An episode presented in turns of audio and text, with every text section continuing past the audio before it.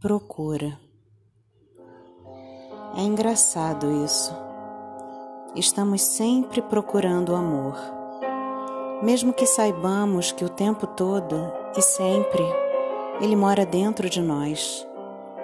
Não há como compartilhar sentimentos, só demonstrar.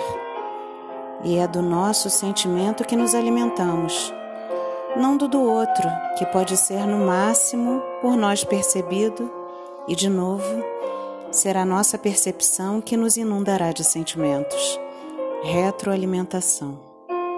E poderíamos nisso nos bastar se sábios fôssemos, mas não somos. Vivemos planejando alguém que supomos nos nutrirá.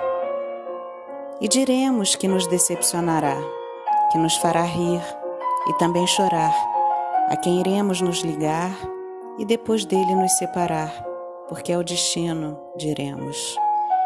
Ciclos, estúpidos somos, é em nós que moram todas as respostas e quereres e desejos e prazeres e amores e saberes.